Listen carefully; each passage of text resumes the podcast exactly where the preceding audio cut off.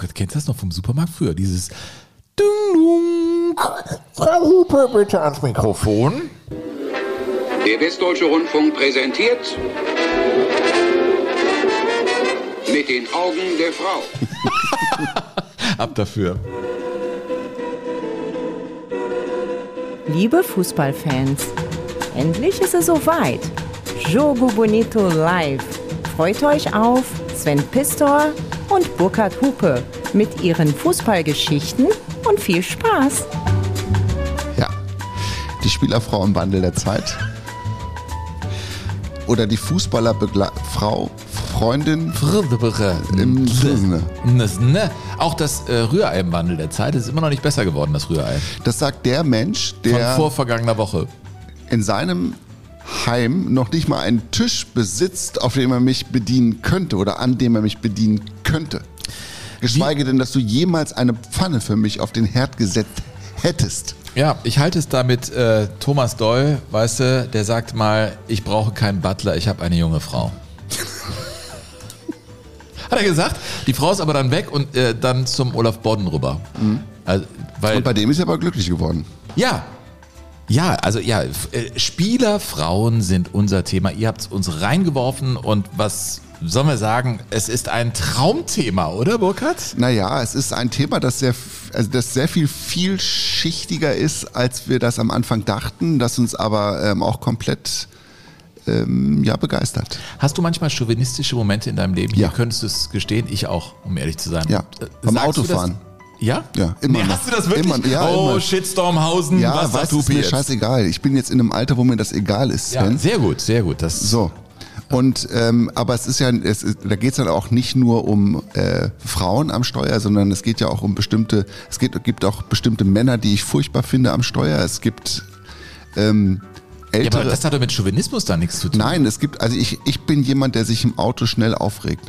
Das, Okay. Also ich, ich lasse da einfach auch viel, ich lasse da viel liegen, muss ja, ich ich auch, sagen. ich auch Lebenszeit. Und, ja, und man ärgert sich, dass man sich ärgert. Das ist fast das Schlimmste. Das ne? ist, aber es wäre unehrlich zu sagen, nee, ich bin ganz entspannt, das macht mir gar nichts. Ich weiß ja, dass das nichts bringt und ich würde nie fluchen, wenn mich am Kreisel jemand nicht rein Nein, man sagt Arschloch! Ist so. Oh, Entschuldigung, deine Frau ist ja da. Ja. Mhm. Die denkt, was ist denn hier los? Aber sie würde denken, ja, der Sven redet mit Burkhardt, das ist Ja, normal. richtig. Äh, apropos Auto.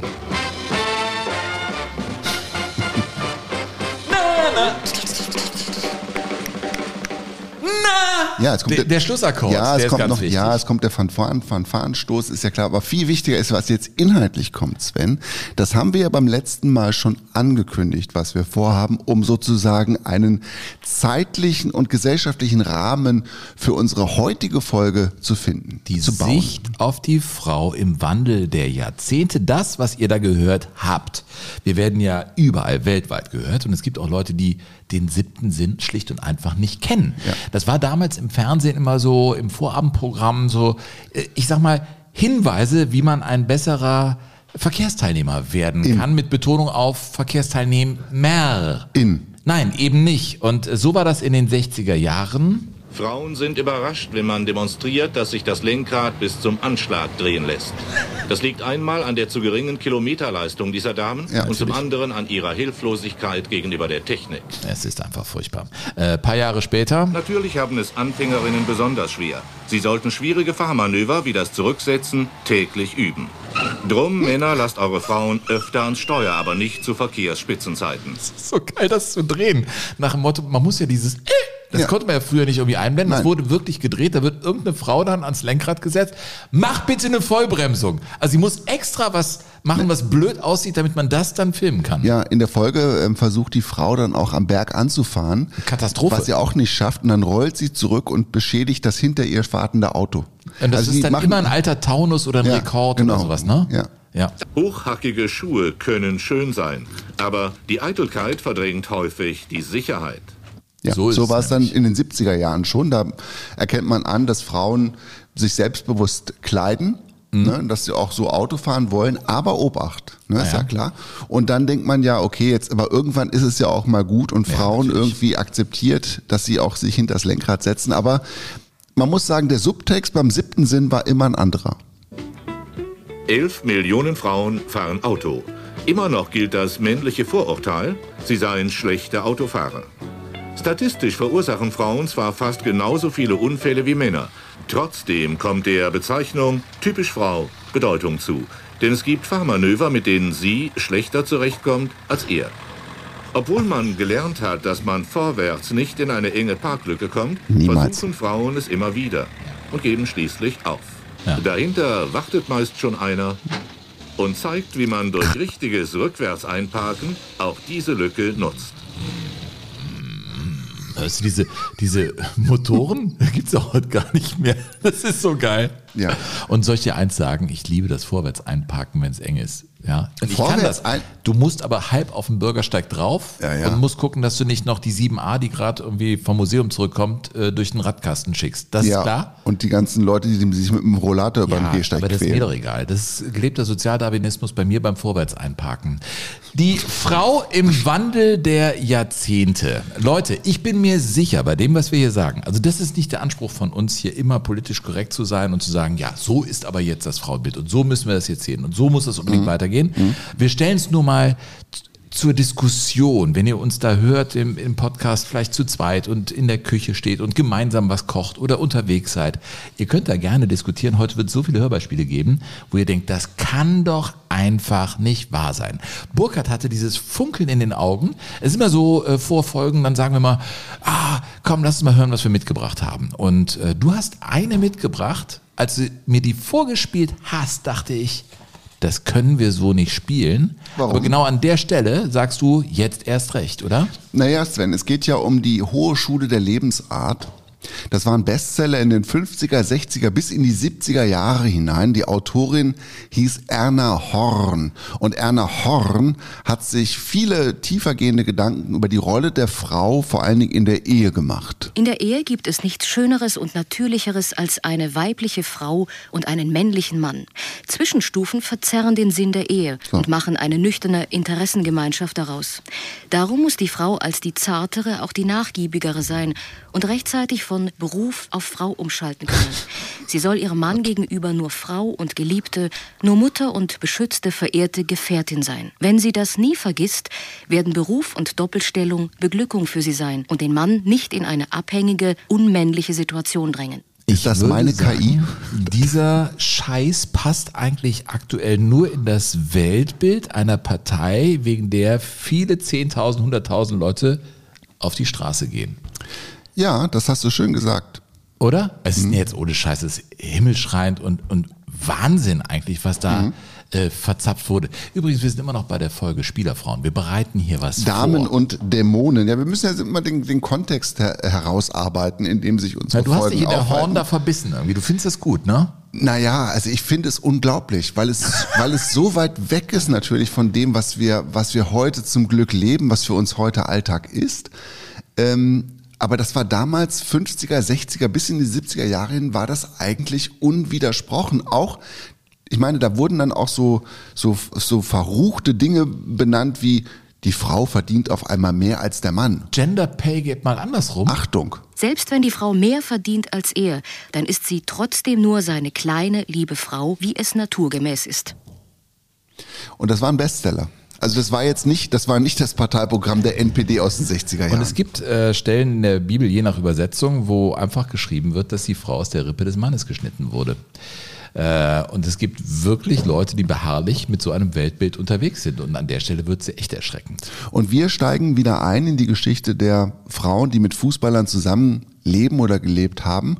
An, Yes. de, an der Stelle, wo Frauen in Deutschland, angeführt von Alice Schwarzer, sich im Stern outen und sagen, wir haben abgetrieben. Damals noch ähm, strafrechtlich relevant. Mit bis zu fünf Jahren Zuchthaus wurde man damals bestraft, wenn man ähm, abgetrieben hat als Frau, ohne medizinische Notwendigkeit. Und ähm, die sind dann damals, damals an die Öffentlichkeit gegangen. Und zu diesem Zeitpunkt, Sven, war die Vergewaltigung in der Ehe noch nicht strafrechtlich relevant.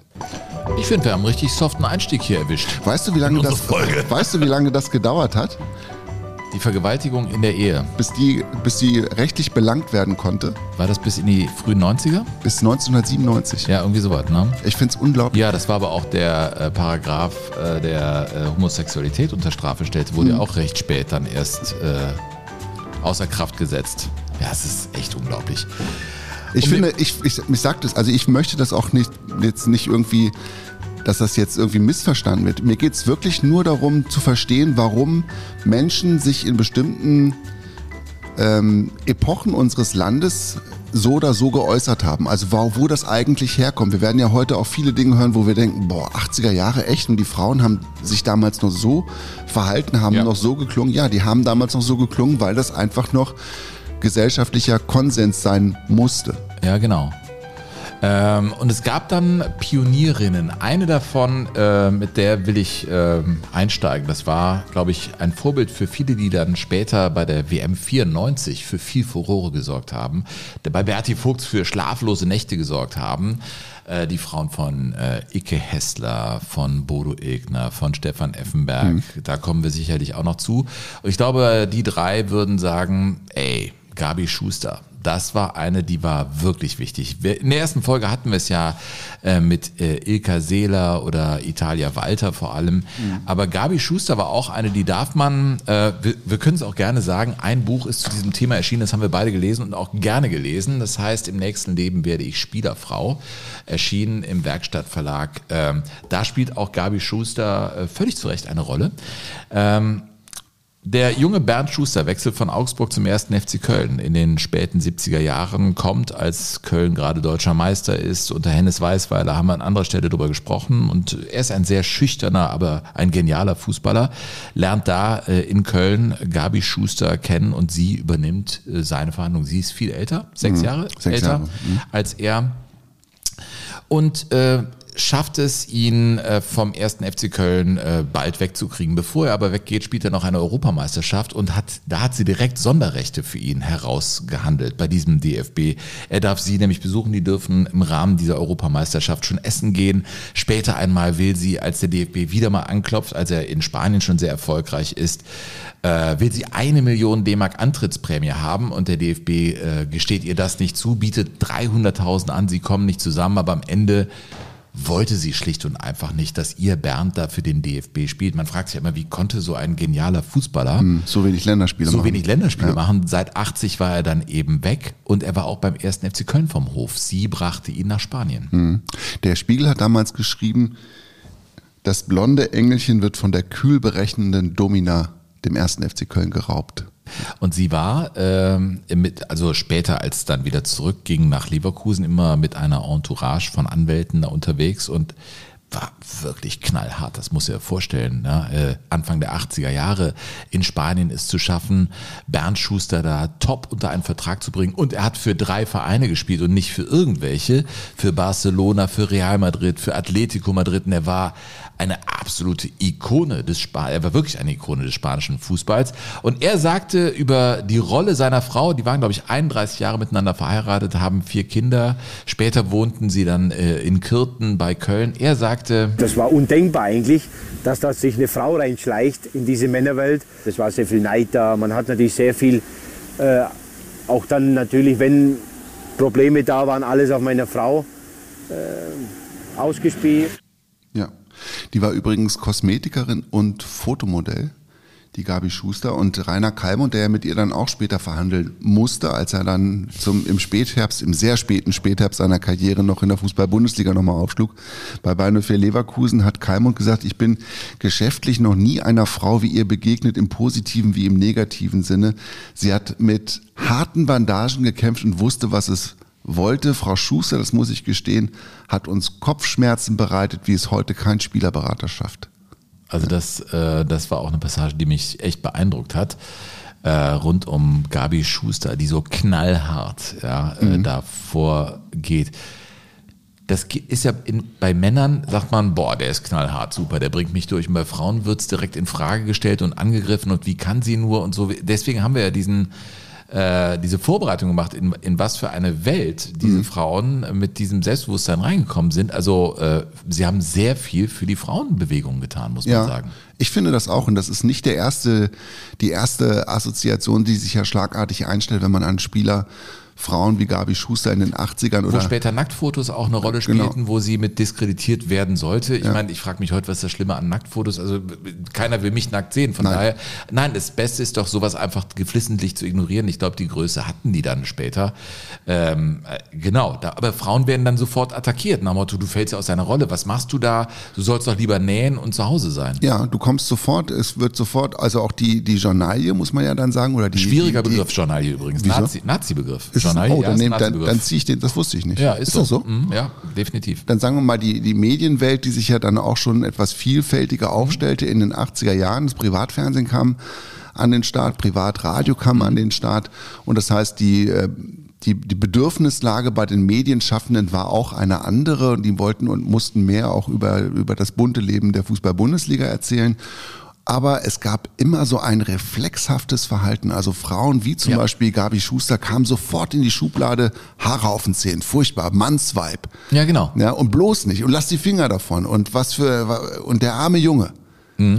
Und das ist so, das ist so, in der Rückschau ist es so unglaublich, dass, dass die, dass die Journalisten, also die Männer in der, männlichen Journalisten, also nicht das Rückgrat gehabt haben oder nicht den Arsch in der Hose gehabt haben, Das sich wirklich, ne? das da, das erstens anzuerkennen und sich zweitens wirklich substanziell damit auseinanderzusetzen. Ja, genau. Also es ist äh, exakt. Und deswegen ist ja so jemand einer, der in, in so ein in so eine glatte Oberfläche, wo alles geregelt ist, aber unten drunter ist eigentlich rumort, ist sie die erste gewesen, die einen großen Stein ins. Wasser geworfen Ja. hat. Und das, was folgte, waren andere Frauen, die sehr selbstbewusst unterwegs waren. Bei Bianca Egner könnte man, wenn man oberflächlich das Ganze betrachtet, machen wir später vielleicht auch ein bisschen in die Tiefe gehend, könnte man ja auch zu einem schnellen Ergebnis kommen. Was macht die mit dem Bodo und äh, unmöglich und so. Aber sie ist in der Tradition von Gabi Schuster auch eine sehr starke Frau Ja. gewesen bis zum heutigen Tag. In die Zeit der 80er Jahre fällt auch eine Dokumentation, die ich gefunden habe, die heißt ähm, Der lebende Ausgleich. Ey, der lebende Ausgleich, was für ein schlimmer Titel eigentlich.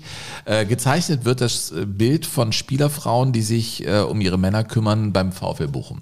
Beim VfL Bochum, Rolf Schafstall ist Trainer und äh, er steht, ja, der, der Rolf. Der war ja immer Trainer. Der Rolf Schafstall war da immer Trainer und angesprochen auf die Rolle der Frau, sagt er, Profifußballer, der sehr viel Zeit braucht und sehr viel weg ist von zu Hause, der muss einen Partner haben, der äh, absolut dazu steht und das auch toleriert, dass er viel auf Achse ist. Und sonst, es geht zwar, aber es geht dann nicht hundertprozentig. Das sind die Probleme, die ich meine, die privat auftreten können, wo man auch eingreifen muss, wo man schlichten muss, beziehungsweise Ratschläge erteilen muss und muss sehen, dass dieser Bereich auf jeden Fall auch intakt ist. ne? Also wenn die Frau eigene Belange anmeldet oder sagt hier, nun sei mal ein bisschen mehr für mich da. Ja, weil das, äh, das geht ja im Allgemeinen schon gar nicht, kann sie gar nicht. Krass, oder? Und ich finde aber auch, ehrlich, so der Ansatz, ich meine, das war auch eine andere Zeit für die Berichterstatter. Die gehen mit diesem Auftrag und mit dem Titel in die Redaktion und sagen, ich würde gerne äh, machen, äh, der lebende Ausgleich. Und mit dieser Agenda gehen sie da rein und dann, dann glaubst du so ein bisschen was zusammen. Otto Rehagel hat sich ja immer wieder prominent platziert, wenn es um die Rolle der Frau ging und sagt ja einmal zum Beispiel, das beste Trainingslager für den Mann ist äh, eigentlich äh, seine Frau. Kann man ja keine Ahnung, selbst um drei Uhr nachts wird man nicht darüber lachen, wird, wird sagen, um Gottes Willen, echt, meint er das im Ernst? Aber mit dieser Fragestellung stellt sich dieser Journalist äh, inmitten, ich glaube im Ruhrstadion selbst war das, und um ihn herum acht Frauen, denen er diese Frage stellt. Er, er, er stellt den Frauen die Frage, ob sie das beste Trainingslager für ihren Mann sind. Und das, das ist ja eigentlich schon ungeheuerlich. Also es gibt ja einen Ausspruch eines deutschen Trainers, der sagt, die Frauen sind das beste Trainingslager. Gucken ihn völlig irritiert an. Also mein Mann ist immer einer von denen, der gesagt hat, also ich fahre nicht gerne ins, ins Trainingslager. Ich bin froh, wenn ich in meinem eigenen Bett schlafen kann und wenn ich meine Familie um mich habe. Der hängt also unheimlich an den Kindern und leidet wirklich, wenn der wegfahren muss. Und wenn er eine Woche weg ist, wenn das eben möglich ist, der nimmt also seine Tochter sogar mit, wenn es nicht gerade ein Trainingslager ist, sondern wenn es zum Beispiel eine Abschlussfahrt war. Dann hat er versucht, eben die Kinder irgendwie zumindest Was? eins mitzunehmen. Ja, was verstehen Sie wohl darunter, wenn dieser Trainer, ich kann Ihnen auch gleich sagen, wer es ist, der Trainer Rehage aus Bremen, wenn er sagt, die Frauen sind das beste Trainingslager. Ja. Und er, er, er erweitert das im sexuellen Sinn, also um sie wirklich noch drauf zu stupsen. Die stehen da ja völlig, also wie, wie entwürdigend das eigentlich ist in dieser Szenerie, oder? Ja, ist wirklich. Ja. Das ist, du, oder? hast, du hast alles gesagt, das, ist, das steht einfach für sich selbst. Das aber muss man- dafür steht ja, aber das lief ja unter dem äh, Untertitel, dass es da um Spielerfrauen ginge. Und, und so wurden dann Spielerfrauen in der Öffentlichkeit gesehen. Also wenn man da jetzt die Gabi Schuster reinbringt in dieser zeitlichen Epoche, dann weiß man erst, was für eine gewichtige Rolle sie da hatte. Total. Anderer Typ, den ich sehr, sehr schätze, äh, Michael Rummenigge, der über sich selber total lachen kann. Wirklich über ganz vieles. Also wirklich ein, ein toller Typ. Ich, äh, Den habe ich wirklich kennengelernt. Äh, der war natürlich Mitte der 80er mit seinem Popperschnitt und seinem Alfa Romeo und sein Bruder spielte ja schon da bei den Bayern. Er ging da hin und so. Er war das Abbild eigentlich natürlich des, ja, er hatte was von junge Union und, und so ein Kohl-Typ eben. Ne? Und sein Familienbild hat er, oder seine Erwartung äh, folgendermaßen umschrieben. Eine ideale Ehefrau habe ich eigentlich schon gefunden. Und zwar ist meine Freundin, mit der ich seit fünf Jahren zusammen bin. Sie bringt eigentlich all das mit, was ich mir von meiner zukünftigen Ehefrau erwarte. Sie hält alles von mir fern, was mir irgendwie schädlich sein könnte. Sie ist häuslich, sie sorgt für mich, sorgt für mein Leib und mein Wohl. All das, was eigentlich eine Frau alles für einen Berufssportler tun muss. Nämlich, dass er Ruhe hat, dass er ausgeglichen ist und dass er immer zur Höchstleistung bereit ist und es immer bringen kann. immer bringen kann. Wenn man will, kriegt man das alles in eine schlechte Richtung jetzt gedreht. Aber das war Mitte der 80er eine relativ normale Aussage. Da wird es keinen großen Sturm der Entrüstung gegeben haben. Muss Nein, bedenken, nein, nein. Das ist jetzt knapp 40 Jahre her und Michaels Weltbild äh, hat sich auch gewandelt. Also das ist ja ganz klar. Es geht nur darum, zu zeigen, dass so, so wurde das früher gesehen. Und häuslich war noch ein positiv besetztes Adjektiv. Ne? Die häusliche Frau. Das, war, Häuslich, die- klar. das war die, die zu Hause wirklich dafür sorgt, dass der Laden Mhm. läuft. Und die dann aber auch mit Frauengold vielleicht unterstützt, von Frauengold unterstützt. Ja. Abends auch noch bereit ist, verrückte Dinge zu tun.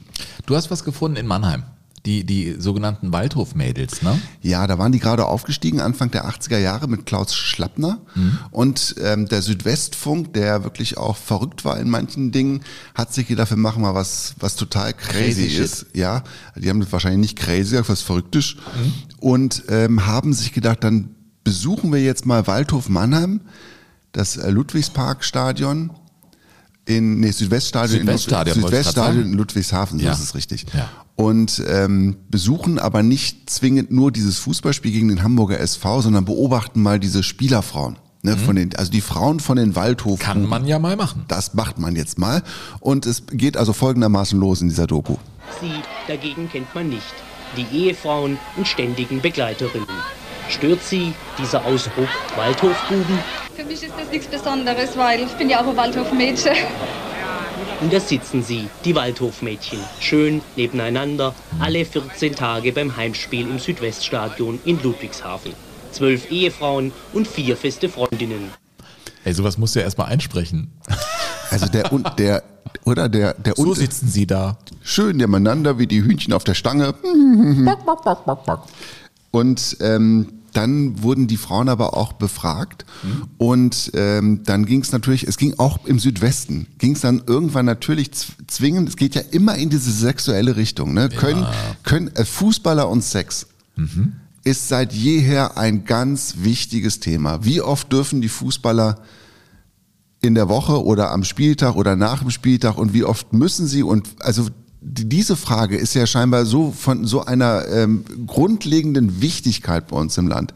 Ich erinnere mich daran, Sven, dass ich 2010 bei der Weltmeisterschaft in Südafrika war. Ich habe ja das gemacht, was du heute machst.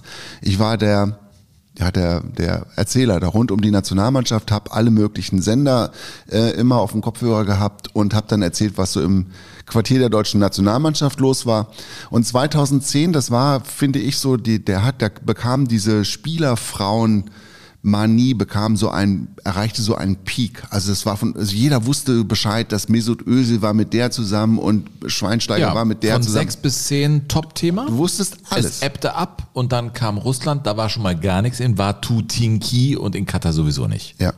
Und du musstest, und wenn die Frauen, wenn es einen, einen spielfreien oder einen trainingsfreien Tag gab, es gab den Familientag und die Frauen, um Gottes Willen, wenn die übernachten durften im WM-Quartier und du wurdest am nächsten Tag, da gab es immer die Spezialisten und sie, genau. Hallo, hallo. Wie oft haben die geschnackelt?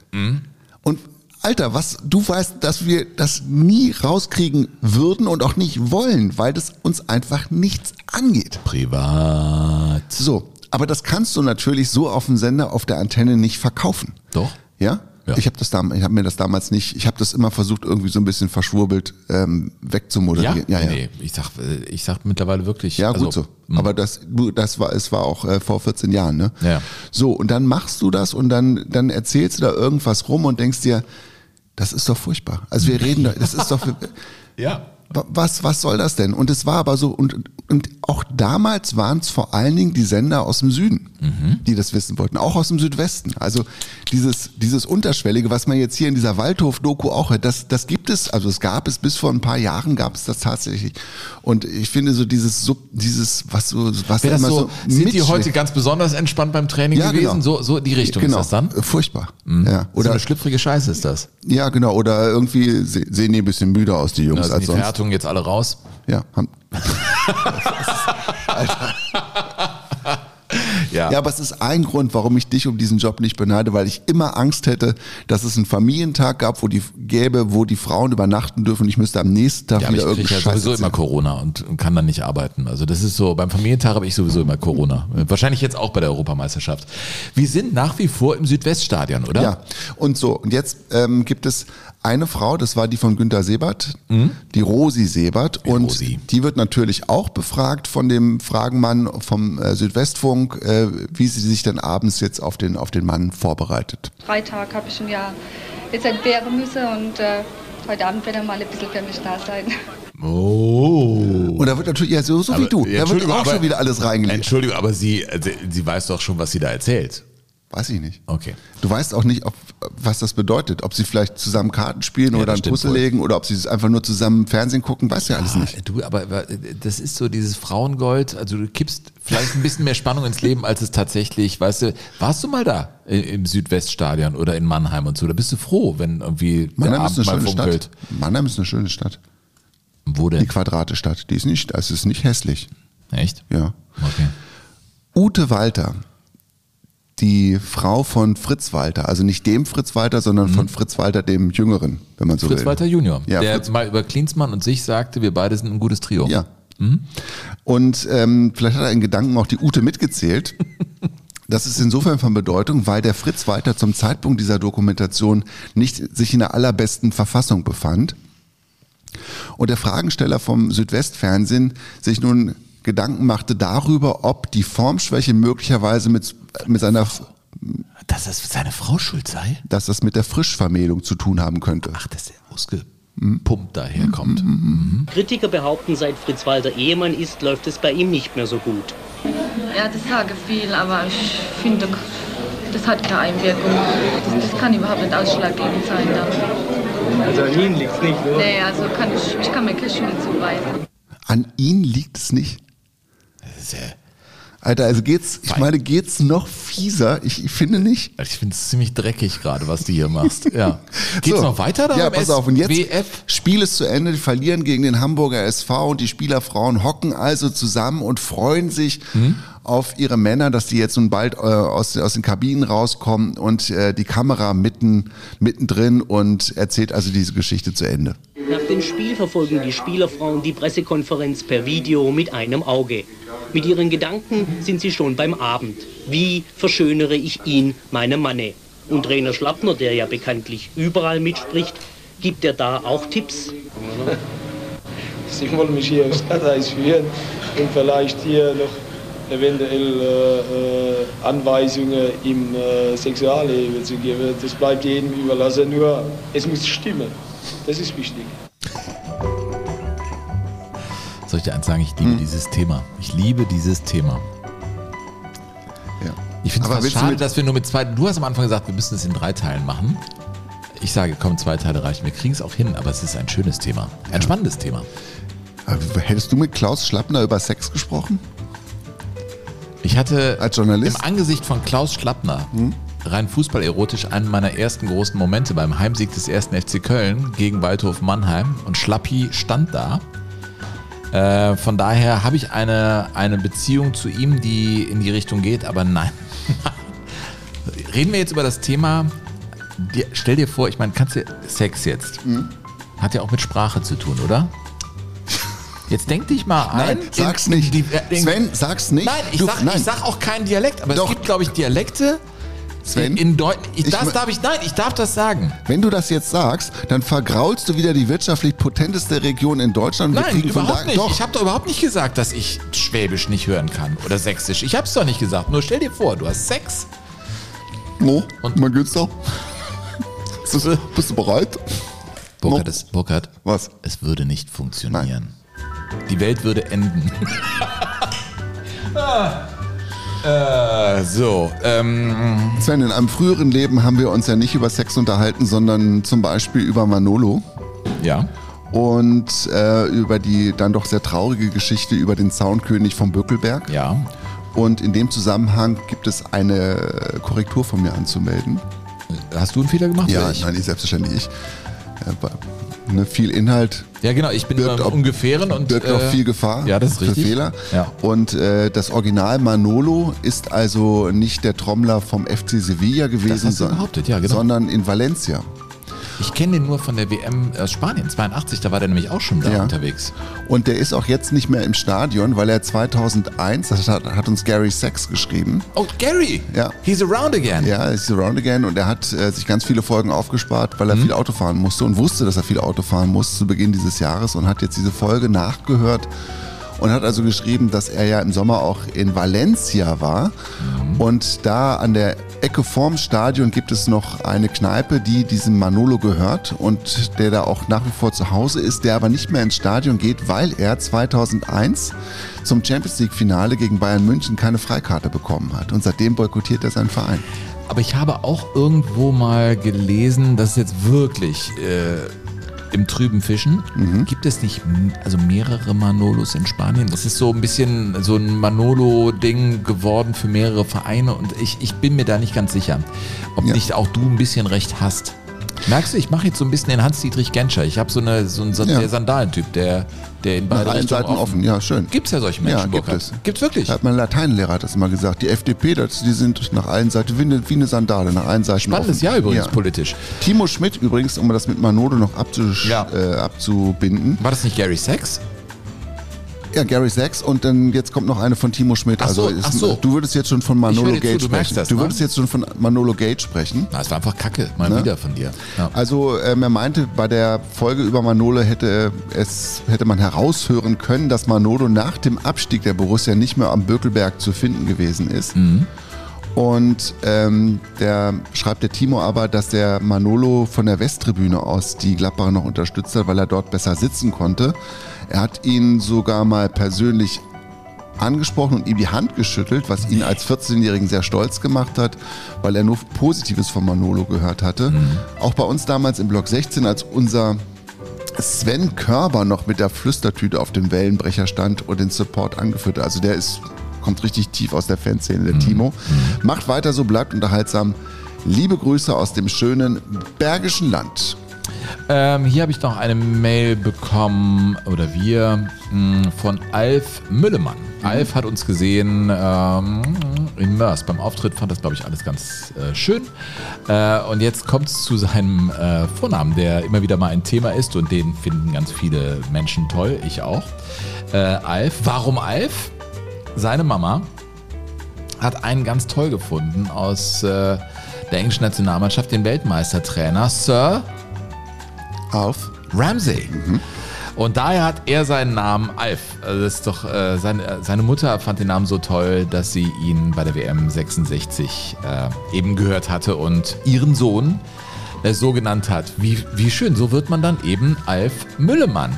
Wir haben super viele Mails von euch bekommen. Schreibt uns gerne, das ist äh, Treibstoff. Burkhard, äh, du bist mittlerweile up to date, du hast alles beantwortet. Ja, so ziemlich. Also es kann sein, dass ich vielleicht die ein oder andere kürzere Mail nicht beantworte, aber die längeren, glaube ich, da bin ich jetzt durch. Und der einzige Hinweis von mir in diesem Februar äh, bezieht sich nur auf unseren Kontakthof. Das ist info@jogo-bonito.de. Ende. Wir machen weiter. Ja.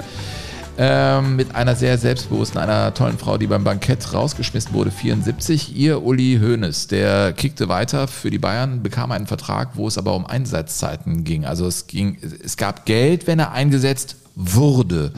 Und er wurde nicht eingesetzt und da hat der Uli mit seinem Vertrag scheinbar einen Fehler gemacht. Und das fand die Susi wiederum, die die Geschicke zu Hause auch gelenkt hat. Man hört, wenn man Uli Hoeneß besucht am Tegernsee und da reinkommt, dann weiß man, wer da die Chefin ist. Sie sagte, dass man so einen Vertrag nur machen kann, wenn beide Vertragspartner sehr fair sind. Der Uli ist, was das anbelangt, vielleicht etwas naiv und hat geglaubt, dass die anderen Leute auch so denken, wie er sind oder so handeln. der Uli ist da ein bisschen naiv. Ich glaube ehrlich gesagt, dass der äh, das dann später bei den Bayern anders äh, gemacht Ja. hat. Ich glaube, er hat seine Lektion gelernt. Ja, aber ich glaube, dass äh, die Susi bis heute eine ganz, ganz, ganz wichtige Ratgeberin für ihn ist. Auf jeden Fall hat er das häufig betont und ich glaube auch nicht, dass das nur irgendwelche Lippenbekenntnisse Naja, schau mal sind. die, äh, die Lebensgeschichte von Uli Hoeneß an und auch diese ganze Geschichte rund um seine Steueraffäre und seine Zeit im Knast, das als Frau mitzumachen und dann ihn, äh, dann ein Partner zu ihm, ein Partner zu bleiben und das, das, äh, das erfordert schon äh, sehr viel Stärke. Endlich kommen wir zur Weltmeisterschaft 1994. Mensch, was war denn das? Berti hatte übernommen von Franz. 92 war Deutschland dann ins Finale vorgestoßen bei der Europameisterschaft in Schweden, verlor gegen Dänemark und dann ging es in die USA mit einer Mannschaft. Naja, es waren ein paar Sollbruchstellen eingezeichnet und äh, eine wurde ganz offenkundig. Stefan Effenberg und sein Mittelfinger Burkhardt hatte natürlich auch eine sportliche Geschichte. Die Rolle, die ihm zugewiesen wurde, irgendwo dann auf der Seite, die behagte Stefan Effenberg nicht. Und er wurde ausgebuht und äh, streckte den Mittelfinger Finger hoch und es Mhm. war ein Riesenskandal. Ja, Bert hat ihn dann rausgeworfen, weil er ihn rauswerfen musste. Das hat Egidius Braun quasi gefordert, damals der DFB-Präsident. Das Fass ist übergelaufen. Ja, wir haben das ja in Far, Far Away in America in der Folge über die WM 94 schon in aller Ausführlichkeit behandelt.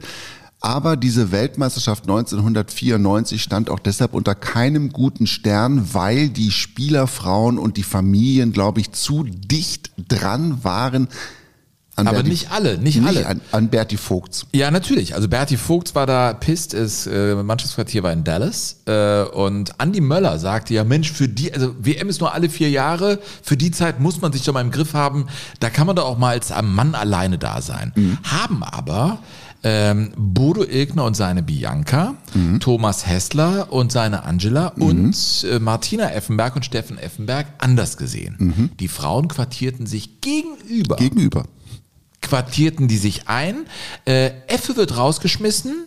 Thomas Hessler bringt ihm noch, das ist anscheinend eine Lebensrolle. Äh, Der hat seinerzeit ja die Sprudelkiste da in Dortmund geschleppt, ne? Also weißt du noch, das war ja. auch so ein Ding. Der Weltmeister schleppt die Wasserkästen.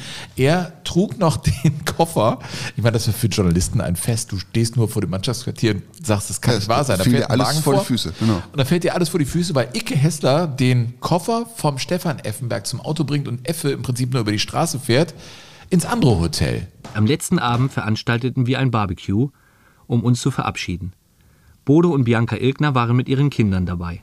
Auch Angela Hessler kam. Bodo Ilgner war noch immer ganz geschockt. Wirklich toll, was der DFB mit dir abgezogen hat.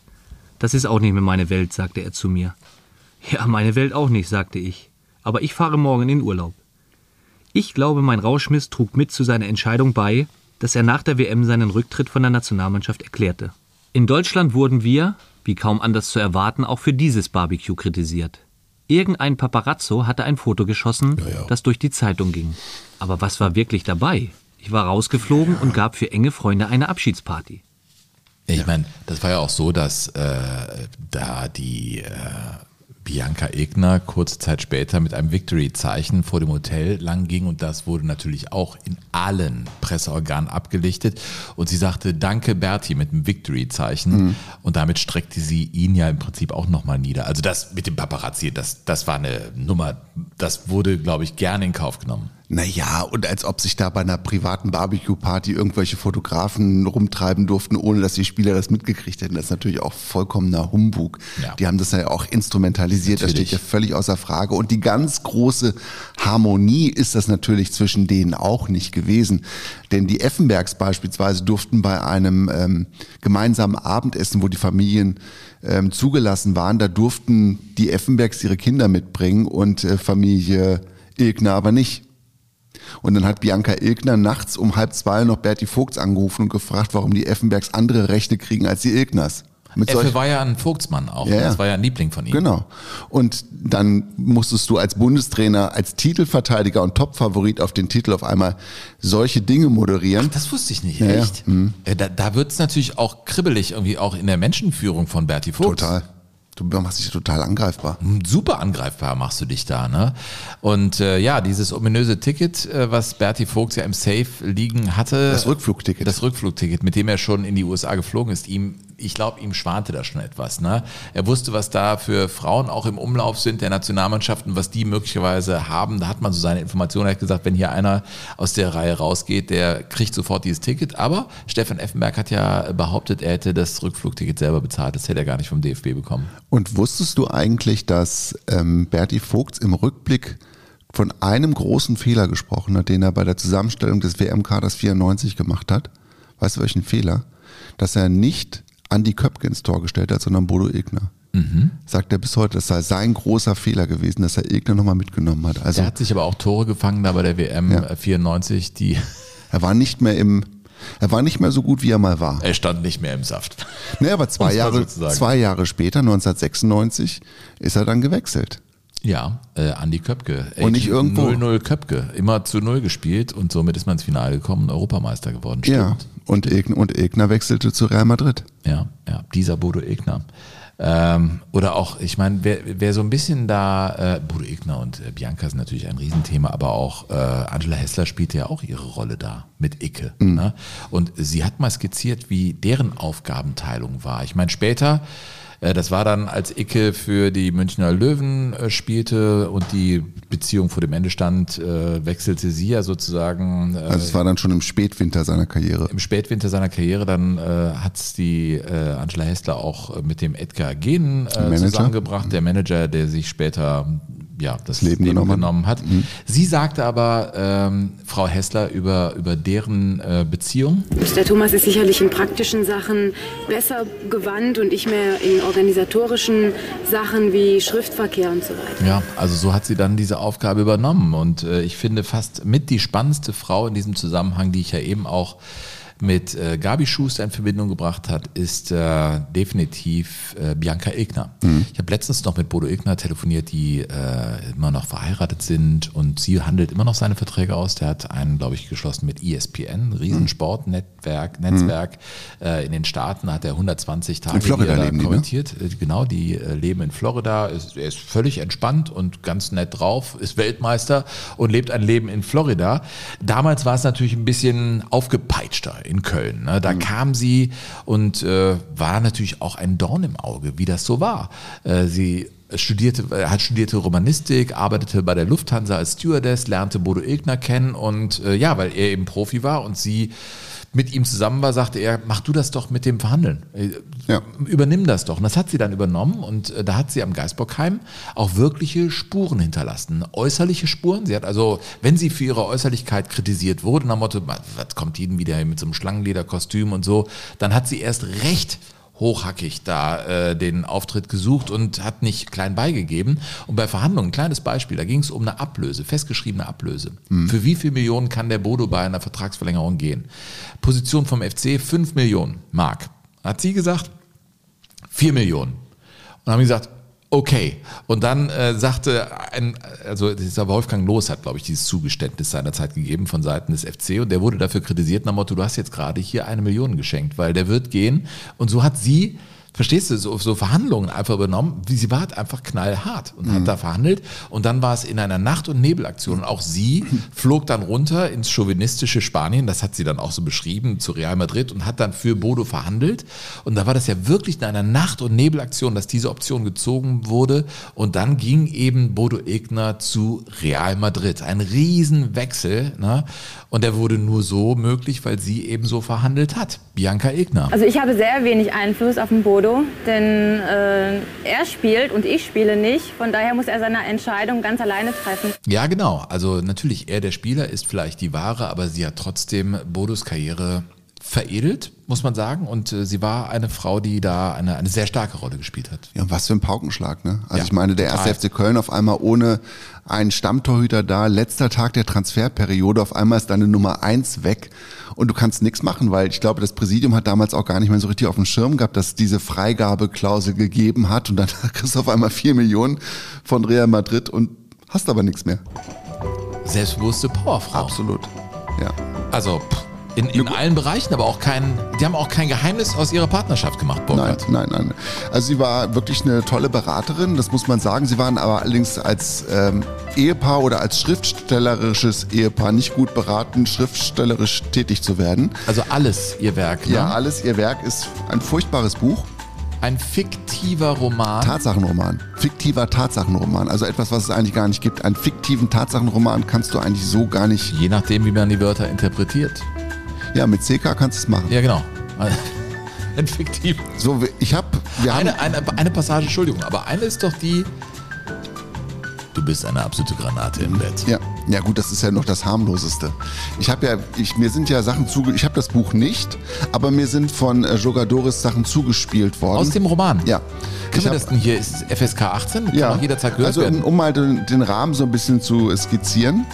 Es geht ähm, zum Beispiel um die Trainerfigur Hans Eckenhauer. Eckenhauer? Mhm.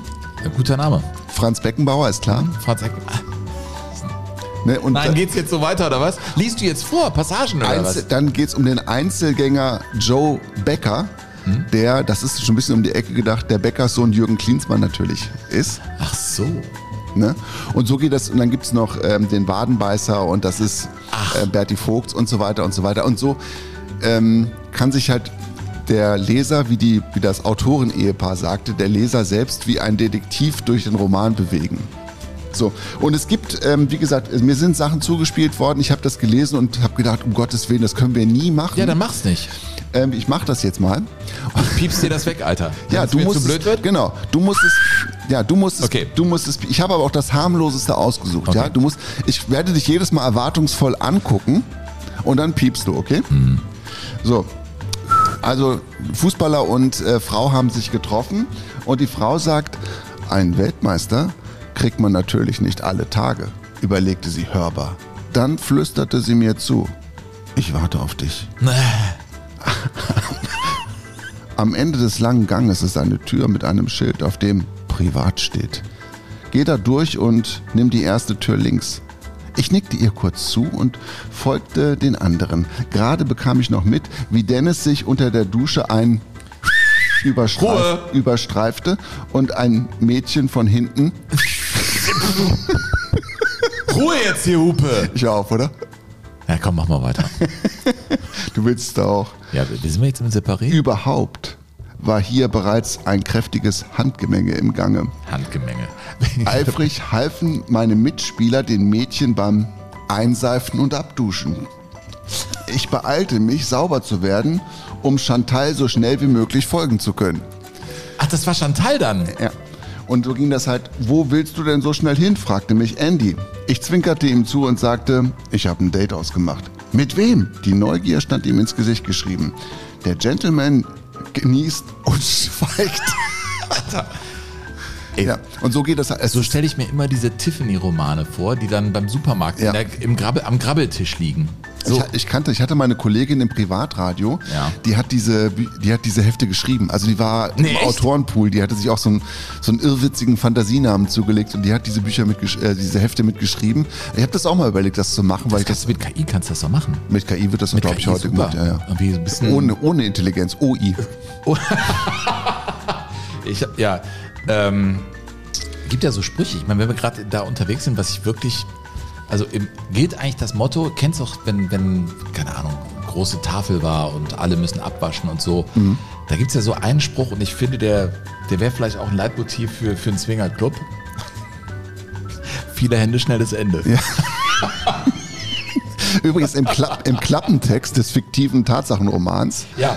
Bodo und Bianca Ilgner gaben jahrelang in der internationalen Fußballszene das ultimative Glamour-Power-Paar ab, das alles erlebt und alles erreicht hat. Die Ilgners haben vollkommen ohne den sonst obligatorischen Ghostwriter ein Buch geschrieben, das alles enthält. Es fußt auf ihren Erlebnissen und Erfahrungen. Die beschriebenen Ereignisse haben sich überwiegend so abgespielt. Aus Fairnessgründen haben die Autoren es vermieden, zuordnen zuordnenbare hm, Personen bloßzustellen. Nee, klar, Hans Eckenhauer. Überhaupt Was soll das Also sein? wer-? Sowohl Bodo als auch Bianca Ilgner schildern dabei mit entwaffnender Ehrlichkeit die Szene. Dieses Buch hat jetzt nicht unbedingt große Wellen geschlagen, aber wurde beispielsweise in der Zeit besprochen. Also größtmöglicher Gegensatz. Ursula Merz ist schlicht fassungslos, ob der Selbstdarstellung des Ehepaars Ilgner. Für wen um Himmels Willen halten sich die Ilgners? Für Sartre oder Beauvoir? Für die Clintons oder einfach nur für die deutschen Beckhams? Deren autobiografische Ergüsse, so entnehmen wir der Besprechung, Ergüsse auch noch? Ja, Ja. sind für sich genommen einfach nur uninteressant. Oh. Oh, das ist aber der Hammer der Kulturkritik, der da niedersaust. Burkhard, ich gucke auf die Uhr. Ja. Wir haben noch die Wax. Ja. Na, was, was, ist, was sind die Wax? Ähm, das sind die Women and Girlfriends. Also, of course, wir müssen das Feld öffnen. Wir können nicht nur im verpieften Deutschland unterwegs Nein. sein oder auch im Aufbruch. Casey, Kati haben wir auch noch, ne? Wir haben Kathy oder Kati, wir haben Sarah Brandner, wir, wir, wir haben so viel noch. Eilantrag, Eilantrag bei Jogo Bonito.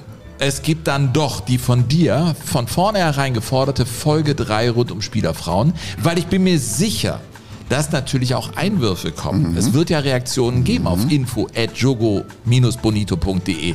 Äh, Diskussionsbeiträge zum Bild der Frau im, im Wandel der Zeit oder was weiß ich was. Es wird euch was einfallen, äh, was ihr uns hier reinwerft. Also ich würde vorschlagen, wir machen einen dritten Teil. Ja. Bist du damit einverstanden? Ja, da müssten wir vielleicht noch so ähm, ein oder zwei äh, musikalische Momente finden, um die Sendung ein bisschen auszupolstern. Ja, aber die, die müssen wir gar nicht künstlich auspolstern. Ich finde im Hier und Jetzt sind auch so viele. Also Kati, Katie, Hummels ist schon. Also wenn du dich mit der wirklich beschäftigst, dann bist du ja zehn Minuten dran. Und dann hast du nur Sachen vorgespielt, die sie machte rund um die Weltmeisterschaft Ja. 2014, wo sie ja wirklich aufschlug in der Öffentlichkeit. Mittlerweile sind sie getrennt. Ich glaube sogar geschieden. Weil es ist ja jetzt Ja, getrennt, glaub ich, sind sie. Getrennt.